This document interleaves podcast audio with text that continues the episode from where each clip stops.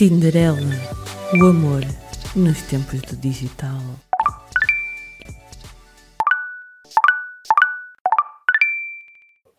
Boa noite, Tinderelas e Tinderalhos deste nosso Porto e Portugal. Bem-vindos à segunda temporada do Tinderela, o amor nos tempos do digital. Convosco, Miss Lolita Von Teese e eu, Miss Carolina Von Sweetrap.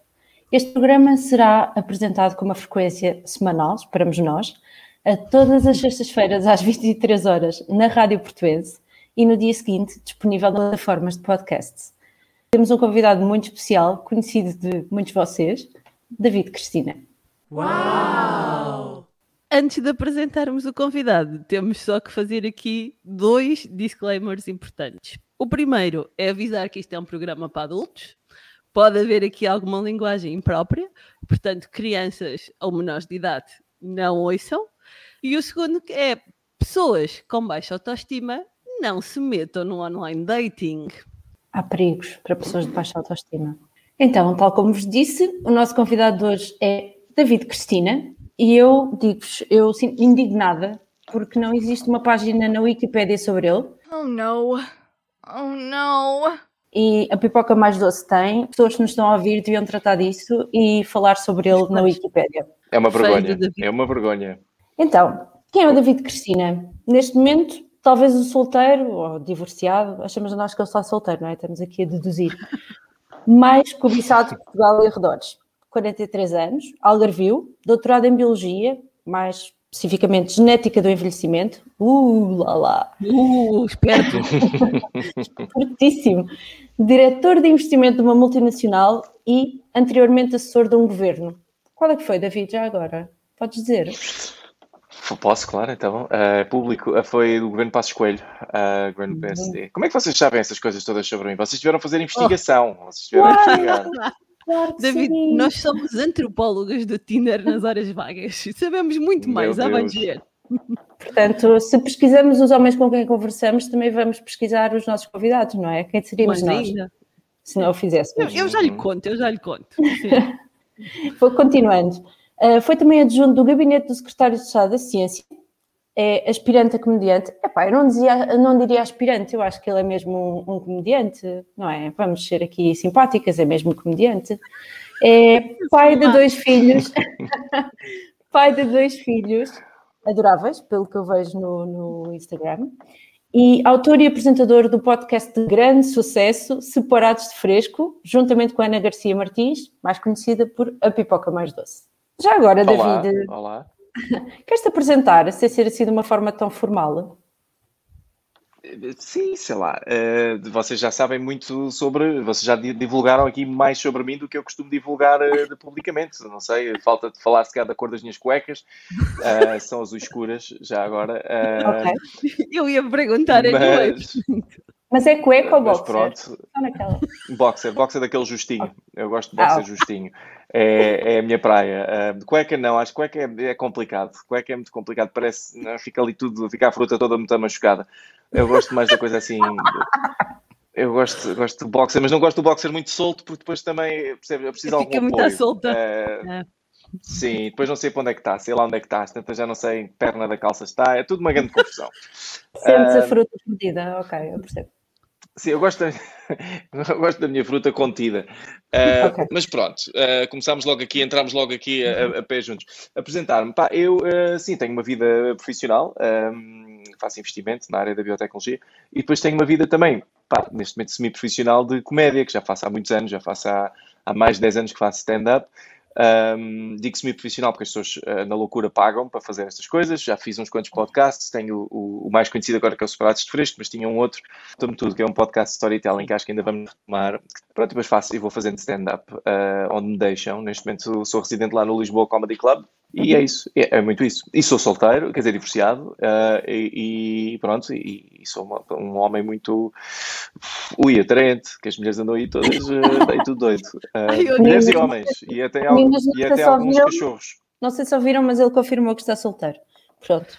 Ó oh, David, eu, eu, tenho sim. várias perguntas para te fazer, até porque eu não me calo, portanto isto é uma questão de gerirmos tempo. Mas tenho uma coisa que quero muito que tu me digas, David. Imagina Ok. que hipoteticamente nós dávamos match no Tinder. Eu e tu. Sim, e eu perguntava-te assim: conseguiste ou não recuperar a marca Brandimel? Isso dava Ah. direito a convidar-me para um date ou não? Isso, isso dava direito, provavelmente, a eu chamar a polícia eh, pelo nível de investigação profundíssima que já estava aí feito, não é? Isso já é. Ok, por um lado, por um lado, sim, é, é- é de louvar que, que tenhas investigado de tal maneira a minha pessoa, mas por outro lado, é, é, eh, pá, é, é stalking do mais profundo. Ahm, então, que- pronto, a história do Brandimel, eu, eu, eu, posso contar isso rapidamente. O Brandimel era uma marca que era da minha família. ahm, ah, é um licor que era muito conhecido há uns anos atrás, agora muito menos. Um, e é, o Brandimel é que pagou a minha, o meu, a minha universidade, o meu liceu, dos meus irmãos, a minha casa e essas coisas todas.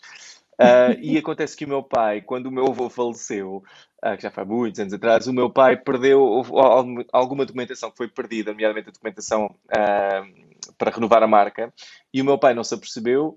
E, e aquilo foi andando, andando, andando, até que a marca ficou efetivamente desprotegida e houve aí um larápio qualquer que adquiriu a marca. Ah, e entretanto já foi, a marca já mudou de mãos várias vezes e agora ainda são outros tipos que têm a marca e que estão a vendê-la agora hum, nos supermercados com Brandimel. E nós mudámos o nome do nosso produto original para Dom Cristina.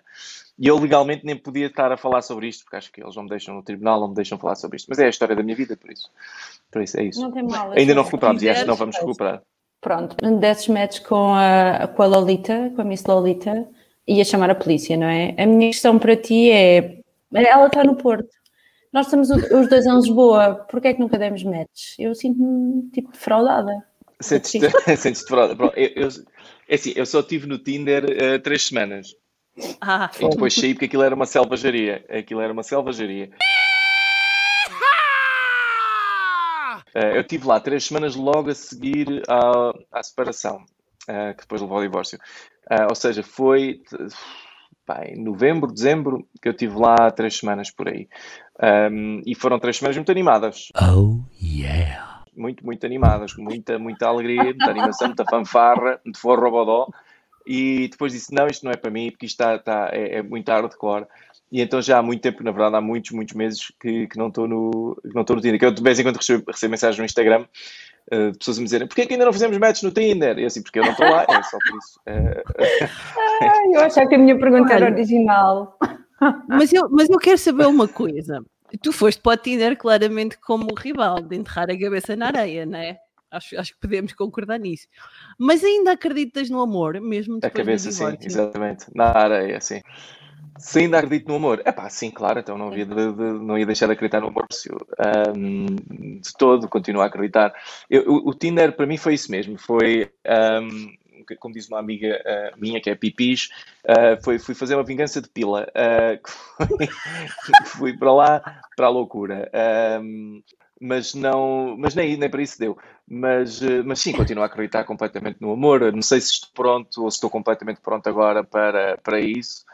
Ahm, mas continuo a acreditar, sim. Não me afetou de, de toda a minha crença no amor. Agora, mudou muito, minha- o divórcio mudou muito foi a minha percepção de, de o que é que seria uma relação bem sucedida, o que é que eu fiz mal, o que é que tinha que fazer melhor numa próxima relação, esse tipo de coisas assim. Como divorciada também, eu acho que também continuo a acreditar no amor. Não que as pessoas estejam aqui interessadas em saber a minha opinião, querem saber a tua, mas pronto, eu gosto de falar sobre mim. eu ainda acredito no amor. Ahm, acho, que, acho que o divórcio para mim deu-me deu muito bem a, a noção do que é que eu não quero. Ou seja, eu posso não saber o que é que eu quero, mas eu sei o que é que eu não quero, outra vez. É isso, não tem nada a ver com o casamento, nem tem, tem mais a ver com a experiência que eu, que eu tive. Não deixei de acreditar no casamento, acho que o dispenso, porque pronto, né, já tive a festa e o vestido e já gastaram dinheiro comigo. Dispenso que gastem outra vez, mas, mas eu também acredito no amor. Pelo menos tu, Carolina, disseste o que não Hum. querias e tu, David, disseste que pelo menos tinhas uma percepção diferente das relações. Esta questão de sabermos o caminho que já não queremos voltar a trilhar pode ser um critério de sucesso para as próximas relações? Olha, isso é uma, é uma questão muito interessante, porque ahm, o que os números indicam é que os segundos casamentos têm uma taxa de sucesso bastante inferior aos primeiros casamentos, o que é uma coisa um bocadinho contraintuitiva, e que a minha amiga ah, Ana Garcia Martins não gosta nada que eu diga, Ahm, mas, mas é verdade. Uh, ou seja, eu acho que o efeito é um bocadinho o contrário, na verdade. Eu acho que as pessoas passam a saber muito claramente o que querem e o que não querem e começam a, a desistir das relações mais cedo se as relações não estiverem bem, bem a seguir o caminho que eles, que eles querem. Além de que, tendo já passado por um divórcio, a pessoa se calhar tem um bocadinho mais de noção do que é que é o divórcio, de, de que acredita que consegue passar por outro com mais facilidade, um, perde-se ali algum do, do, do mistério, mas uh, eu à partida gosto de acreditar, eu acho que toda a gente gosta de acreditar que estou melhor preparado para uma futura relação de sucesso, mas os números uhum. indicam que, na verdade, é o contrário, nós estamos mais preparados é para saltar. Deixa-me só dizer uma coisa a propósito disso que é interessante. Eu, eu não tenho um divórcio, divórcio, mas tenho uma relação amplamente falhada, assim em grande, que não interessa para aqui agora, mas, mas mesmo feia e má, enfim, não interessa. Ah, mas agora, agora quer saber. Epá, eu fui deixada sozinha em Lisboa, grávida de oito meses, porque ele achou que o, grande, o fixe da vida era aceitar um emprego na Suíça. Hã? Não sei se há assim, pá, há sempre pior que isto, não é? Mas. Parece um bom timing. Na realidade, isso é mau, isso é mau. Parece um bom timing. Ele é que aceitou esse convite por dinheiro não é? Muito, é verdade, é verdade, é muito isso. Ele foi buscar, foi, foi quem lhe pagasse na Suíça. Exato. É, é assim. Mas, e estou claramente nos últimos cinco anos a pagar as faturas minhas, dele, etc. Não interessa, está tudo bem. Mas há uma coisa, e eventualmente na Gênesis terá sido isso também que me levou a criar este podcast e a tentar entender aqui algumas coisas sobre as relações. Mas há uma coisa que eu li recentemente este, ano, este verão que é um livro da Elizabeth Gilbert, que eu já nem sequer me lembro do título, mas é sobre casamento. É, Chama-se Comprometida. E é um. Uhum. Basicamente, aquilo é um estudo sociológico do casamento. E eu tenho recomendado a todas as minhas amigas com relações falhadas, porque aquilo mostrou muita coisa e tu falas. é verdade, são oh, David, 70% de divórcio. Eu gosto do é? termo relações falhadas. Não me recomendaste a mim, não um peso negativo. Ou não sou tua amiga ou tu achas que a minha relação não foi falhada, não estou a perceber. Mas, okay. Eu acho que a tua relação não foi falhada, Carolina. Acho que estás em processo de aprendizagem. Mas há uma coisa gira.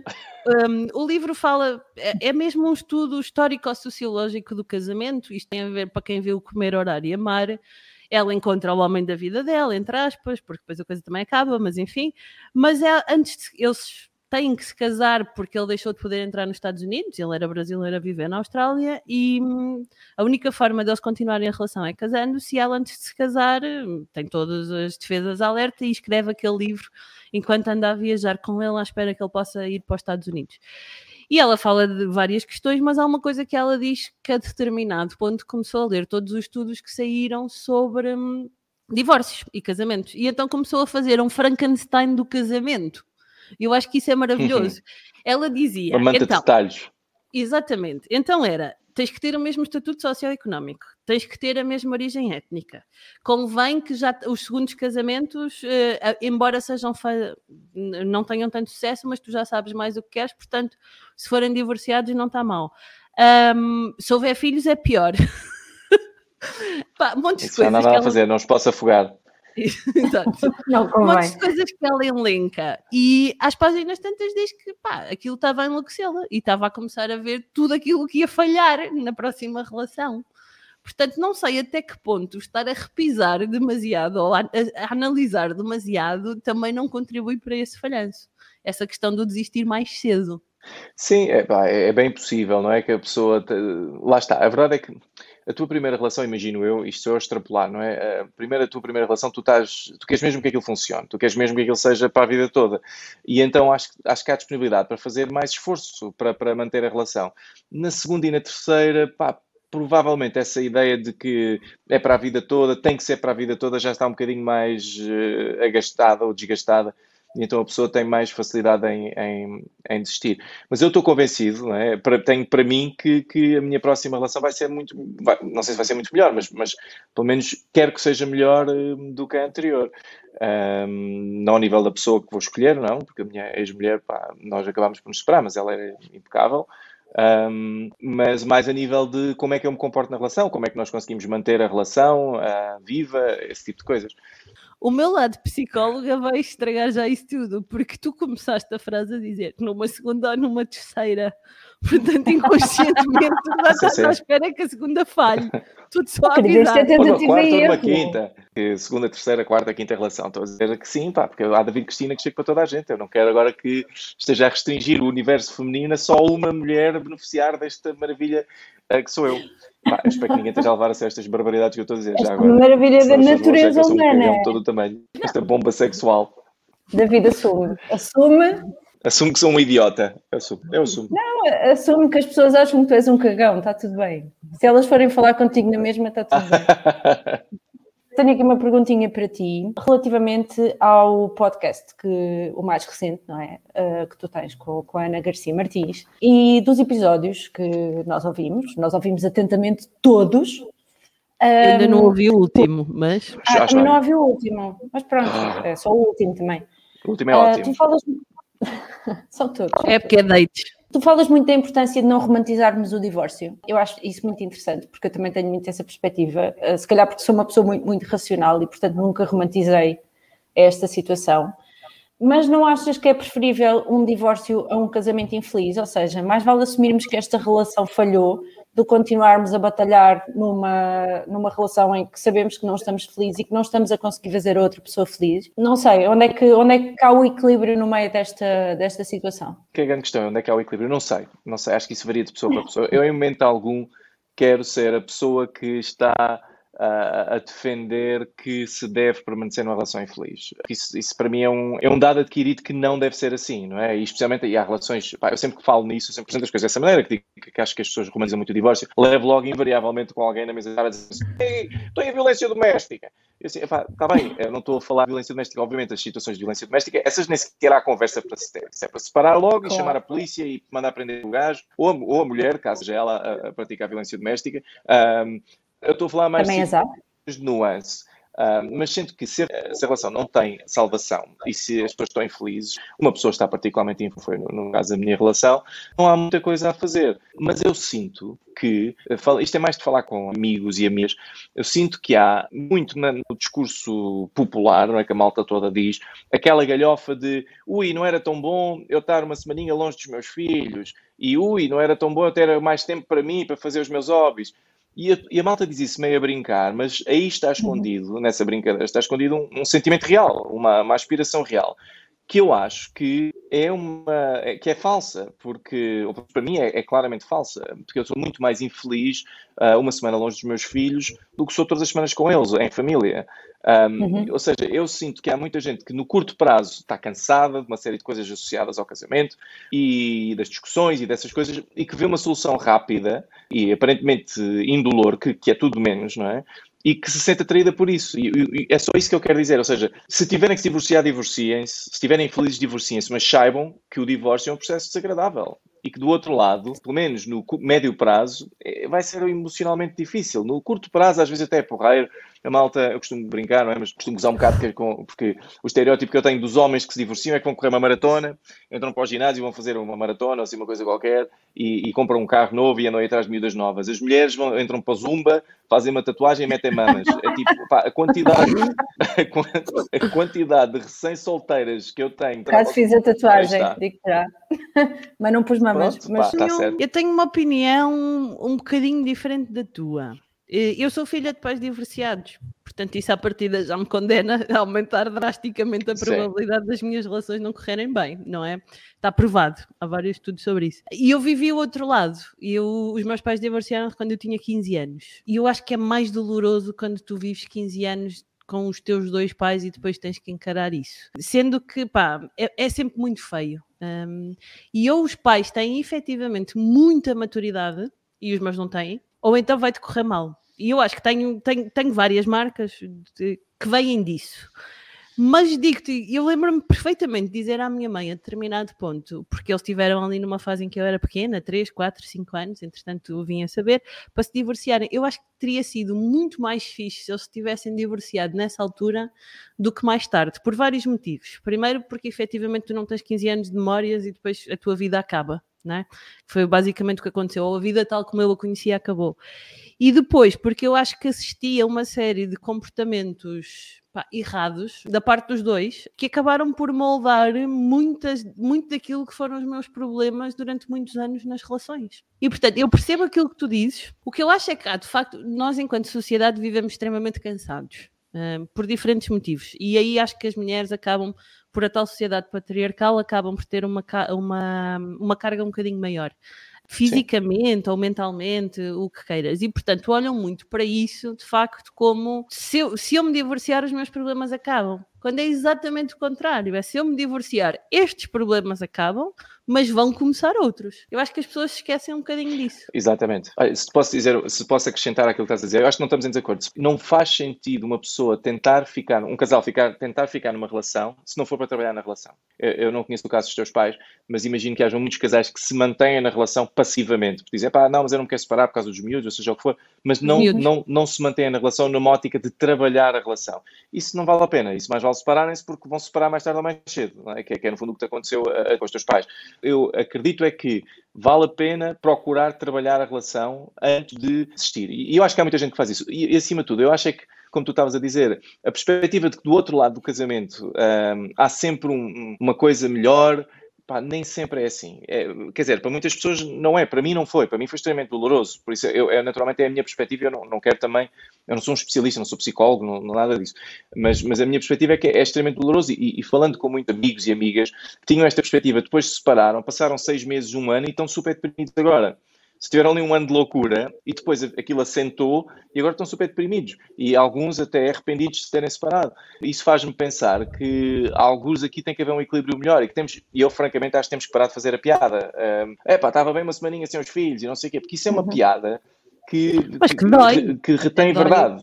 Exato, e eu falo para mim, eu odeio a semana que estou sem os meus filhos, odeio não é, não é mais fixe de todo. Uh, Porque isso altera não é, muito não... mais a tua vida do que o divórcio alterou, não é? Ou seja, a presença dos teus filhos uh, 24-7 alterou-se completamente na tua vida com o divórcio e isso afeta-te de uma forma sim. muito mais uh, intrínseca, vá. Sim, sim, Olha, sim. É, é, para mim é, é, extremamente desagradável isso. Isto ficou muito sério, assim, de repente. Ah, sério, não foi? Sim, temos que, falar de, temos que falar mais de pilas. Vamos falar de pilas. Do online date. Pilas da vida. Eu quero saber assim, ok. Não, espera, eu devia falar de pilas. Eu, não, eu não quero falar de... Não, estou... eu sei pouco, eu conheço uma muito bem, mas, mas eh, que, é, que é a minha, mas Duas. fora isso tenho pouco tens, tens a do teu filho pouco. também. A do teu filho. Não conheço assim tão bem. Não é, não é coisa que a gente, não é coisa onde a gente passa Sabes muito que... tempo ali. Uh... Eu vou-te contar a piada. Eu tinha uma piada, eu tive um filho rapaz e eu tinha uma piada. Os nove meses de gravidez foram o melhor tempo da minha vida, honestamente. E eu costumava dizer por um motivo, porque tinha permanentemente uma pila dentro de mim e em dias de sorte duas. Olha aí. portanto, andava sempre calma e tranquila, tipo, aquilo isso é, que é ver, isso é que é ver o copo mais cheio ou transbordar, é? Portanto, não, não quero falar de pilas, eu quero falar de online é. date. Tu separaste, David, paraste e foste três semanas para o Tinder, não é? Qual foi a tua abordagem? Fizeste swipe right a toda a gente? Tinhas critérios? Uhum. Lias bios? Estudavas o perfil das pessoas? O que é que tu fazias? Vamos lá ver, se eu não tenho critérios na vida, agora vou ter critérios no Tinder. Uh, não, estou uh, a brincar. Uh, o que é que eu fiz? Olha, eu selecionei, uh, por acaso eu tive uma estratégia, selecionei uh, uma série de fotografias minhas que eram assim meio esquisitas. Algumas até no Instagram, que eu tinha tirado em sessões de fotografia para as coisas da comédia e usei essas fotografias no meu perfil. Uh, ou seja, ao contrário das fotografias que os homens tipicamente usam, não é? que estão de calções, tronco nu num veleiro, ou viajar, aquelas coisas clássicas. Não é? Mas isso foi porreiro, porque afastou um certo tipo de, de, pessoas que não me interessavam. Gold diggers, não é? Exato. Não que eu tenha muito gold para fazer digging, mas, mas ainda assim, não é? Mas uh, eu estava à procura de mulheres que me achassem graça, que achassem graça, que desse para ter uma conversa porreira. Idealmente também que fossem bonitas, claro, atenção. Mas, uh, mas, mas que, que, que, olhassem para aquelas fotografias e, e dissessem, pá, isto aqui é esquisito, deixa lá ver o que, é, o que é que está aqui a passar. Um, e então usei essas fotografias e tive alguns matches interessantes uh, e engraçados, mas também tive alguns matches, pá, inesperadamente com aquelas, como, como devia ser esperado. Tiveste a miúda uh, do, muita do coisa com 28. Sim, a miúda do 28. Coitada, nunca mais se livra disso. Eu ainda falo com ela, tipo. É... Sei como é que ela ainda fala contigo. Não, mas eu já disse dezenas. Ela acha graça. Eu disse dezenas de coisas estúpidas, ao longo, dezenas, centenas, milhares de coisas estúpidas ao longo da minha vida. Acontece que ela disse aquela e eu falei naquilo no podcast e depois toda a gente pegou naquilo e andava a dizer que ela era burra. Ela não é nada burra. Ela disse-me para isso uma vez. Quer dizer, duas vezes, isso duas vezes no mesmo dia, por acaso. Mas ela não é nada burra. As amigas dela todas a gozarem com ela, é uma desgraça. Uh, todas as amigas delas gozam com ela. Mas tive piores, pá, tive dates piores. Tive a do Lego, a do Legos, dos Legos. Uh, Olha, eu também digo Legos, portanto que... é assim. Não se pode dizer. Eu fiz um post na minha página de Instagram. Ok, eu fiz um post na minha página de Instagram a dizer se quando eras pequeno gostavas de brincar com Legos, é natural que andes à procura de alguém que, que queiras reconstruir agora na vida adulta. E foi logo uma fiel seguidora tua a dizer: é Lego, Lego, okay. o David Cristina. Eu pensei que dizer alguém com Legos. Foste tu. Fui eu! Fui eu Eu pensei que tu ias dizer se, se, quando eras criança gostavas de Legos, então andas à procura de alguém. Opa, agora já não lembro, também não me desconstruas a piada. Mas foste, mais, foste mais civilizada. Foste Foi, mais, feito, foste mais civilizada do que eu seria. Não, não, aprecio isso. Eu já tinha feito a piada do montar com o IKEA. Se curtes montar armários, vai ao IKEA lá okay. Portanto, achei que era repetitivo.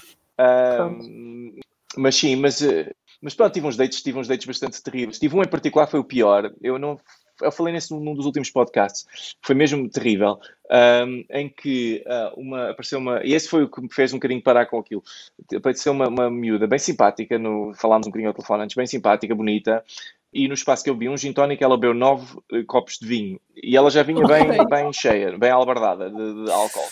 Uh, e, e, copos de vinho daqueles que eles servem no bar, que é tipo, oh, não, sabes, não sei se sabes, os copos de vinhos do bar é assim uma coisa, uh, e ela mamou nove enquanto eu vi um gin tónico. Pá, aquilo é o ponto, ah, foi ao ponto de eu já estar preocupado com ela. Eu tinha acabado de a conhecer, estou num date e estou-lhe a dizer, percebes? Parece, parecemos já um casal idoso. Estou a dizer, tens a certeza que queres pedir mais um copo de vinho? Percebes? No, no primeiro date, né? E depois dizia-me ela assim: Não, isto não tem problema, eu bebo muito e já bebo muito há muito tempo. E eu assim a pensar, isso é a definição de um problema. Ela depois dizia-me ela, não. Ela, e ela dizia-me, não é, o meu problema não é o álcool, é a cocaína. E eu assim, ah pá, pronto, se calhar é melhor acabarmos por aqui, que isto não, que isto não vai correr bem para o meu lado. Eu espero que estejas Sim, a um pronto, neste momento. Isto é tudo verdade, não? isto é tudo facto, okay. facto tudo factual. Uh, as histórias todas dos dates que eu conto são todas absolutamente factuais. Absolutamente factuais. E é, aliás, o meu stand-up ultimamente é as coisas que eu escrevo ultimamente são quase todas verdade. Tenho mais, acho que tem mais graça assim. Mas, mas é pá, sim, isso, esse date foi, foi, foi, foi aí que eu disse: pá, isto não tem sentido nenhum. Eu não quero estar nisto, eu não quero estar sentado a falar com esta mulher e agora estou preocupado com ela e estou desconfortável. Pá, e ela depois contou-me ainda umas histórias mais horríveis. Mas o mais engraçado foi depois eu estava no Comedy Club um dia eu estava no Comedy Club um dia e estava a sair, tinha acabado de atuar e estava a sair lá para fora, uh, ia falar com os outros comediantes uh, e estava assim um bocado distraído, estava na minha cabeça, tinha acabado de fazer um set e então estava com, estava a pensar nas piadas que tinha dito, na reação do público, a gente, uh, pá, a gente pensa muito sobre aquilo que faz em palco depois de sair. E há uma pessoa que me chama, quando estou a sair do Comedy Club, alguém que me chama, uma mulher que me chama, David, anda cá, anda cá, não sei o quê, e eu assim meio, assim meio fui assim apanhado, destrambelhado, não reconheci logo, ela estava assim com máscara, depois tirou a máscara, e ela disse, não estás a conhecer? Sou eu, fomos num date do Tinder. E, eu, eu, e era essa menina, dos nove copos de vinho.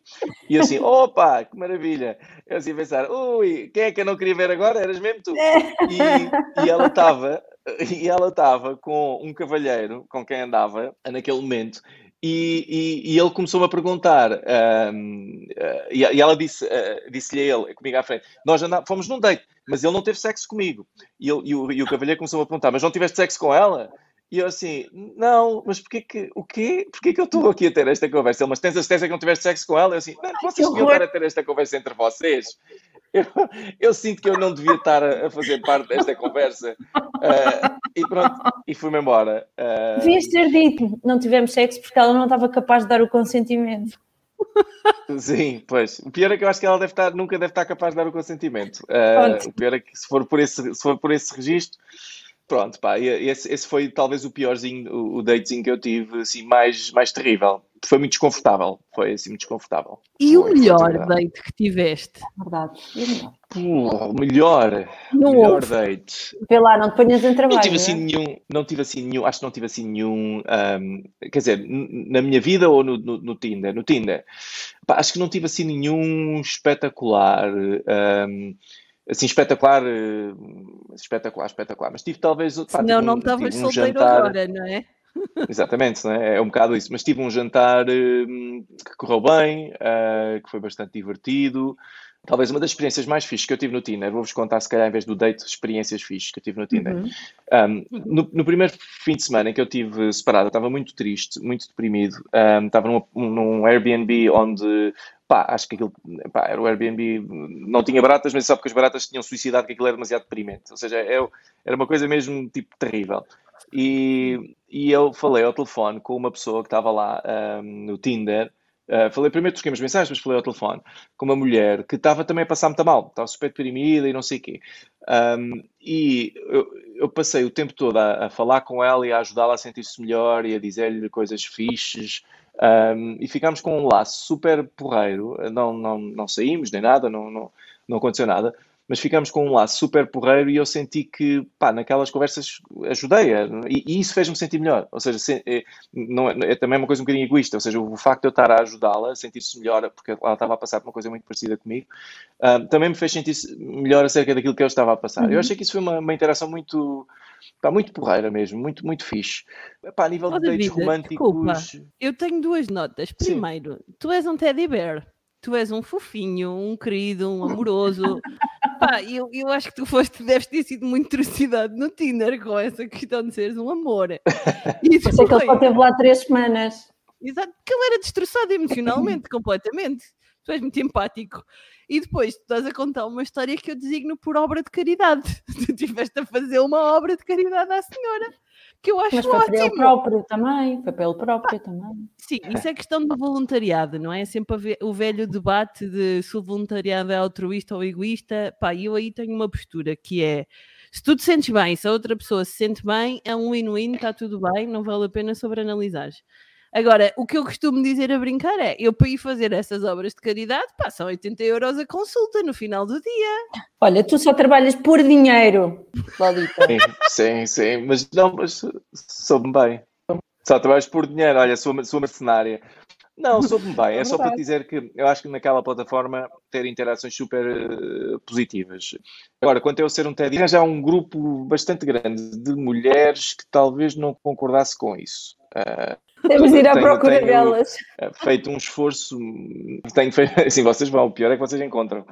Um, mas eu tenho feito agora um bocadinho também, acho que o divórcio ajudou-me muito. Uh, o divórcio ajudou muito a, ser um bocadinho mais, mais empático, não é? Porque a dor toda que, que isto me causou, que foi muita, e ainda é um bocado, um, uhum. acho que, que, na verdade pá, é uma oportunidade também para, para ser pá, mais empático, não, que não, não tem sido uma coisa naturalmente fácil para mim ao longo da, da minha vida, somos um bocadinho autocentrada. Mas, nesse, mas pronto, agora outros dates, pá, tive dates em que tive conversas ótimas, tive, tive jantares em tive conversas ótimas com pessoas uh, no Tinder, pessoas, se calhar uma pessoa em particular, sim, não foram muitas pessoas, uh, com quem tive conversas ótimas e, e, e, tivemos outros dates subsequentes, mas sim, uh, agora não, não tive assim um date, aquilo foi mais trágico do que, do que fantástico. Foi trágico ou cómico, ou menos? Sim, trágico ou cómico, porque eu já entretanto fiquei com bastante material que, que tenho usado ah, é bom. palco. Eu e, sinto e, isso. Todos os meus maus, maus dates dão material para stand-up. Eu acho que secretamente o, o, David Cristina só foi para o Tinder para ter material para fazer comédia. Portanto... Oh, oh, mas não brinques. Estou a pensar voltar lá. É o, o Tinder é o melhor trabalho de campo para material de comédia. Não estou a brincar. Então, olha, vou-te dizer um jogo que aconselho a malta aí em casa a jogar, que eu jogo frequentemente nos telemóveis das minhas amigas, o jogo é quando é que eles desistem e, o jogo é muito divertido. É vocês têm que entrar com, vocês entram com o perfil, eu no, no, meu caso como sou homem, entro com o perfil, tenho que entrar com o perfil de uma mulher, porque atenção, eu estou aqui a falar das mulheres Tinder, mas os homens são pá, mil piores, não é? Nem, nem percebo como é que vocês conseguem lidar com esta uh, raça que são os homens. Mas, então o que é que eu faço? Pois é isso, né? e fazem muito bem. Uh, o que é que eu faço? Vou ao Tinder das minhas amigas, começa a ser progressivamente mais estranha, ok? A ver se eles param alguma vez. Então, tenho alguns exemplos. Houve um, houve um que eu e nunca ninguém, nunca ninguém desistiu. Houve um que eu fiz que comecei a falar com ele. Um, e depois ele, ele perguntou-me do que é que tu, o que é que, qual é a tua cena, o que é que tu gostas? E eu disse, pá, eu gosto de caçar. Logo assim, uma mulher gosta de caçar, é assim, uma coisa assim meio esquisita, mas ele é a caçar, mas da fixe, gosto de caçar também. Eu disse, e eu só caço, eu só gosto de caçar com bestas, eu, com bestas, com aquelas bestas que eu gosto das setas, as setas entrarem no animal. E o gajo, ah, é, bestas que fiz. E depois eu continuei mais fundo. Eu disse, o que eu gosto mesmo de fazer é, é quando, acaba, é quando abate o animal, é de abrir o animal e comer os órgãos enquanto ainda Estão quentes. Yeah, yeah, queres ir sair aí? Já podia parecer mais uma psicopata do que com, com isto que eu disse. E mesmo assim, uh, eles quiseram sair. Eu, por acaso, uma vez gozei, gozei o prato com um tipo que entrou assim a pé juntos e a primeira coisa. Eu já tinha bebido uns copos, eu tinha ido jantar com uma amiga e já tinha bebido tipo uns copinhos. Mas eu estava eu estava bem, estava só soltinha. E o tipo entrou assim a pé nove, juntos. Pera, pera, ela bebeu nove copos de vinho. Mas estava bem. Não, com, com nove copos de vinho já captei. Não, foram tipo três. E ele entrou assim a pé juntos e disse-me qualquer coisa do género: se eu queria fazer o amor. Foi assim uma cena. O amor. E eu olhei oh, para antes o amor. do amor. O amor, sim, se eu queria fazer o amor. E assim, tínhamos falado tipo três linhas. E eu pensei, ah, vou gozar o prato. E eu disse, eu não faço amor. E eu disse, eu não faço amor, eu só fodo. E isto é uma coisa que nunca sairia da minha boca, nunca na vida. Mas eu pensei, eu vou só gozar com esta pessoa. E a pessoa respondeu. E disse, ah, és logo assim, não sei o que. E eu, sim, ah, isto comigo não há cá fazer o amor. E pronto, claro que aquilo deu unmatch, não é? Porque assustei logo ali o bicho. Porque a pessoa, entra, a pessoa entra logo com aquela atitude e eu pensei, pá, o que é isto? Eu vou gozar. Vou gozar o prato um bocado. Estava bastante iludida com o Tinder nesse dia e com a vida no geral. Então pensei, vou só gozar o prato e pronto, funcionou. O que eu queria era que ele fizesse unmatch. Acho que fizeste muito bem. É pá, vou-vos bater. Não, não isso. acho. Epá, não acham. Que eu acho que vocês estão a tocar num ponto interessante. Eu vou-vos bater delicadamente, eu prometo, até porque o David é convidado, não é? Parecia mal. Eu acho que o online dating depois acaba por cair muito neste problema, que é a objetificação das pessoas como nós não vemos a pessoa que está à nossa frente, a empatia corta-se por ser online, uhum. não é? E ao empatia a cortar-se, nós fazemos coisas, eu não digo que não teríamos coragem, porque se calhar teríamos, mas que não faríamos tão facilmente no offline, na vida real, não? Opa, Acho sim, que tens talvez. razão, tens toda a razão. Pá, Eu, eu- eu dificilmente tenho- convenceria um, um homem de que era uma mulher que gostava de caçar. Logo aí ah, era difícil. Ah, Verdade. Pá, eu tenho princípios, Eu desculpem, mas dificilmente, eu dificilmente diria isto a alguém na cara, a não ser que a pessoa me tivesse a assediar no meio do bairro alto, não é? E eu dava-lhe um- uma resposta talvez pior. Opa, mas naquele dia eu não estava não estava bem. Digamos que eu estava infeliz com a minha vida e pensei, ai, não me chateiem pessoas a dizer coisas parvas. Então decidi ser parva também. Toda a gente tem esse momento. Não, Sim, não, mas, nada mas, contra. mas tem que concordar aqui com, com, com o tema que, que- Ou seja, tem que concordar com este tema, que nós temos que tentar ser humanos eh, online. Eh, isso é um problema geral do online e que também se aplica ao dating. Mas, e é um problema que é transversal. Eu senti muito isto na pele ahm, enquanto homem. É um problema que é transversal a homens e mulheres, de forma diferente. Eu acho que os homens, se calhar, sexualizam mais as mulheres no Tinder, mas as mulheres são muito ah, pouco respeitosas, acho eu. Epá, obviamente estou aqui a generalizar as mulheres, não há as mulheres, há de certeza que há mulheres Sim. muito bacanas, não é? Mas, mas, mas a minha experiência eh, foi que eh, senti um bocadinho que havia pouco respeito pel- pelos eh, sentimentos dos homens e havia um bocadinho esta expectativa de que o homem tinha sempre de tomar a iniciativa e que um homem ser rejeitado era uma coisa que não tinha consequências emocionais para o homem. Epá, Sim. isso é chato porque. Porque, quer dizer, não, não que eu tenha sido rejeitado muitas vezes, porque, quer dizer, sou eu, mas, mas para os outros, não é? Digo eu.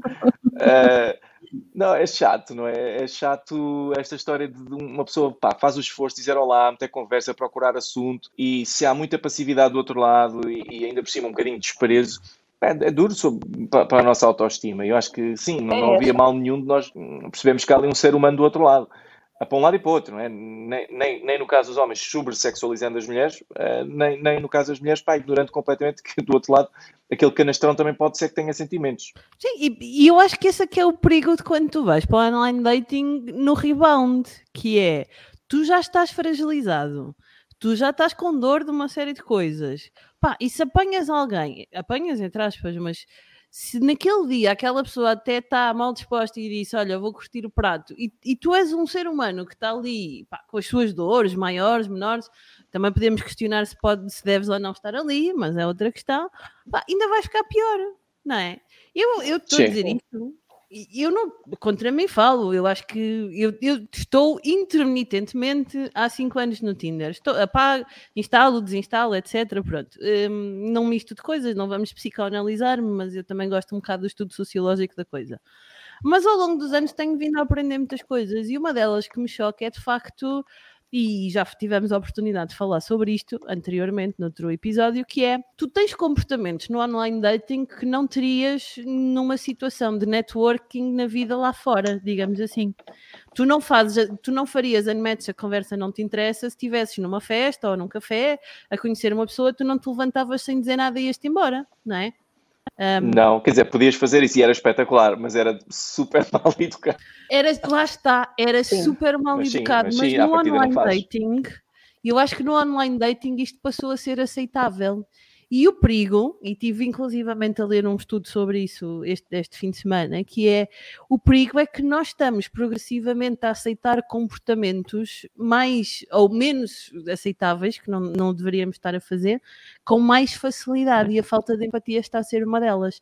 E eu acho que este é um risco que é transversal de todo o online. Não falo só do dating, falo das redes sociais, eh, de toda a vida sim, no online. Sim.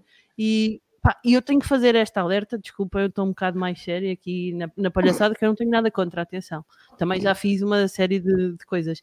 Mas acho que é importante não esquecer que, de facto, pá, está ali um ser humano e nós não sabemos as fragilidades da pessoa que está do outro lado do ecrã.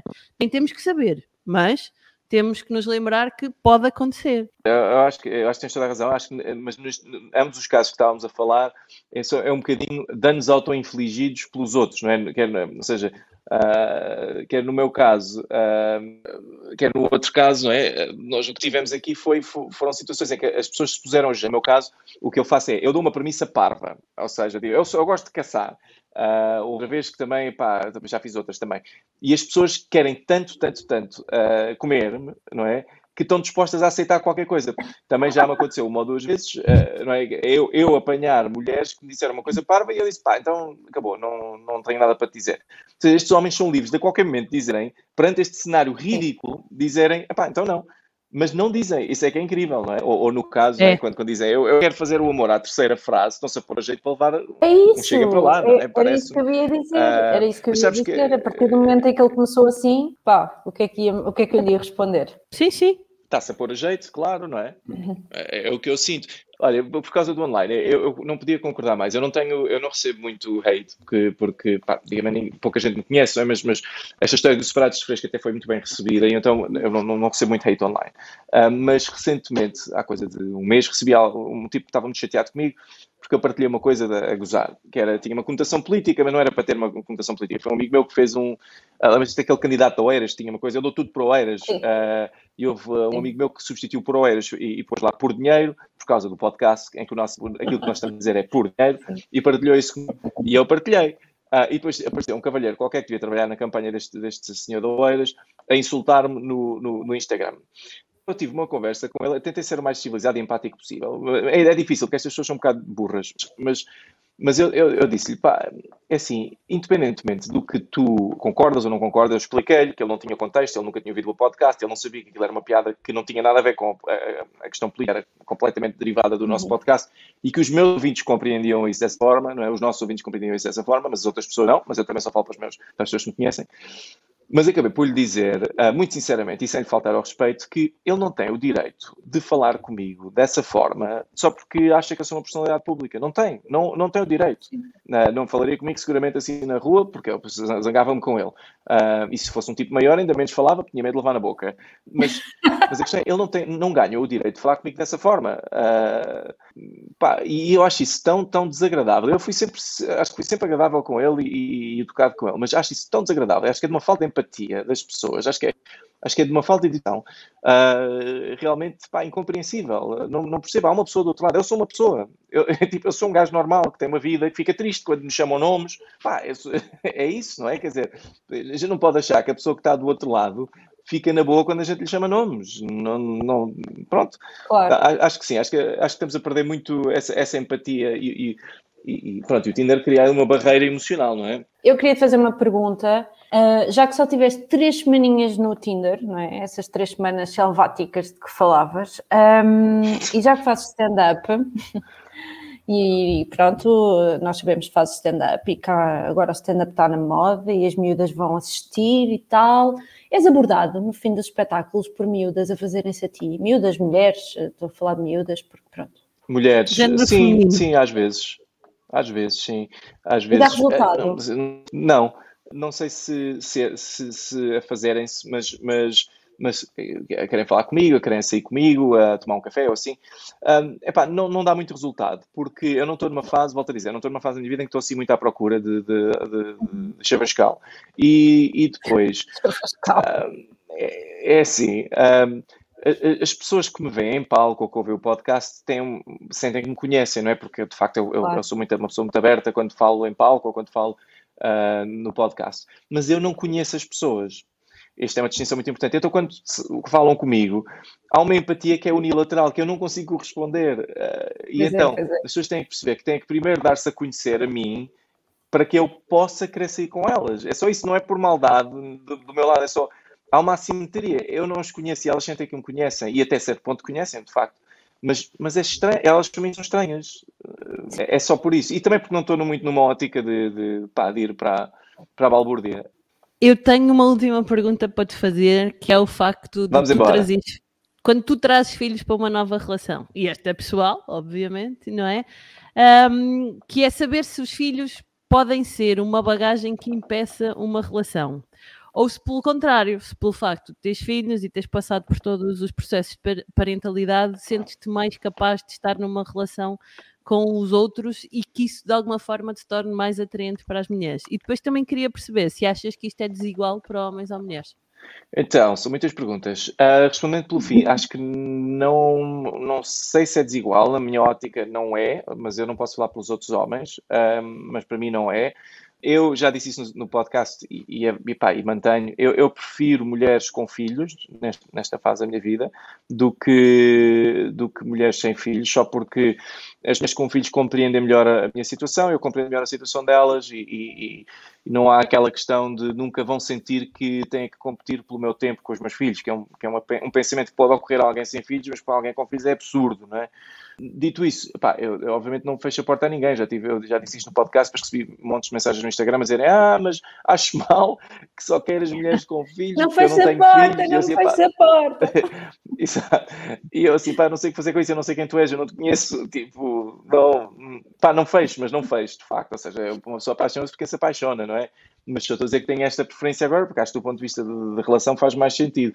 Se acho que é uma bagagem, é pá, sim, porque eu, em, em parte eu tenho, há uma coisa que eu tenho dificuldades agora, que é, eu não sei como é que faço uma relação com filhos.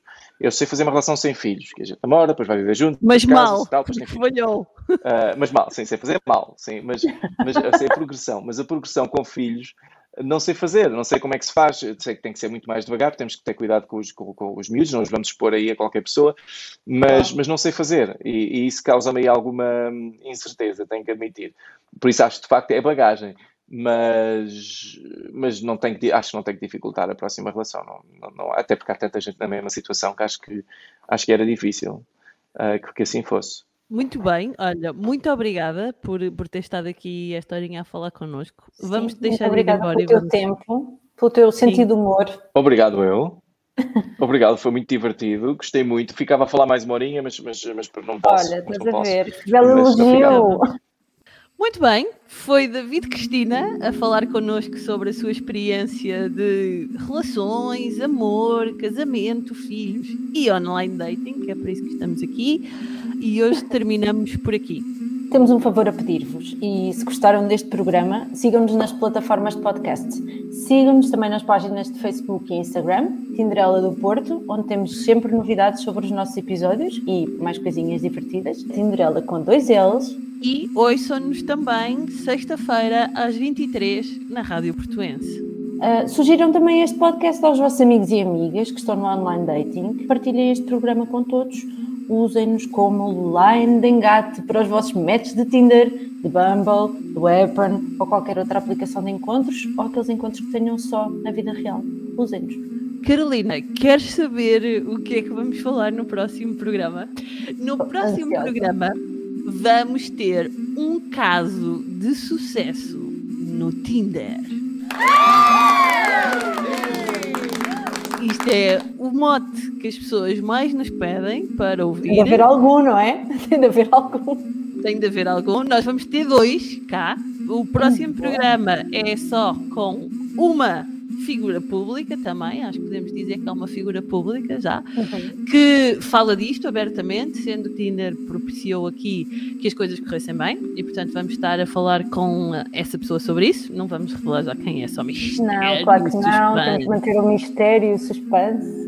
E até lá, eu espero que vocês possam finalmente encontrar o amor no Tinder, no Humble, em qualquer aplicação de online dating mas principalmente na vida lá fora. Até daqui a uma semana. Amor e beijinhos.